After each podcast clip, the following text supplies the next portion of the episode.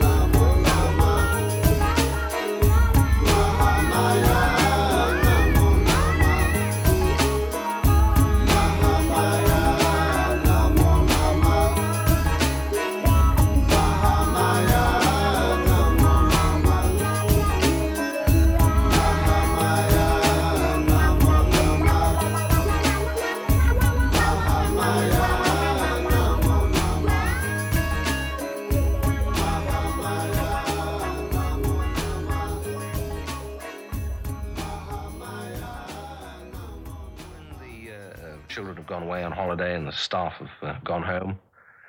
I've got the place to myself. Uh, I'd rather enjoy turning up some loud rock music and reliving the old days for going on a three day binge or something like that.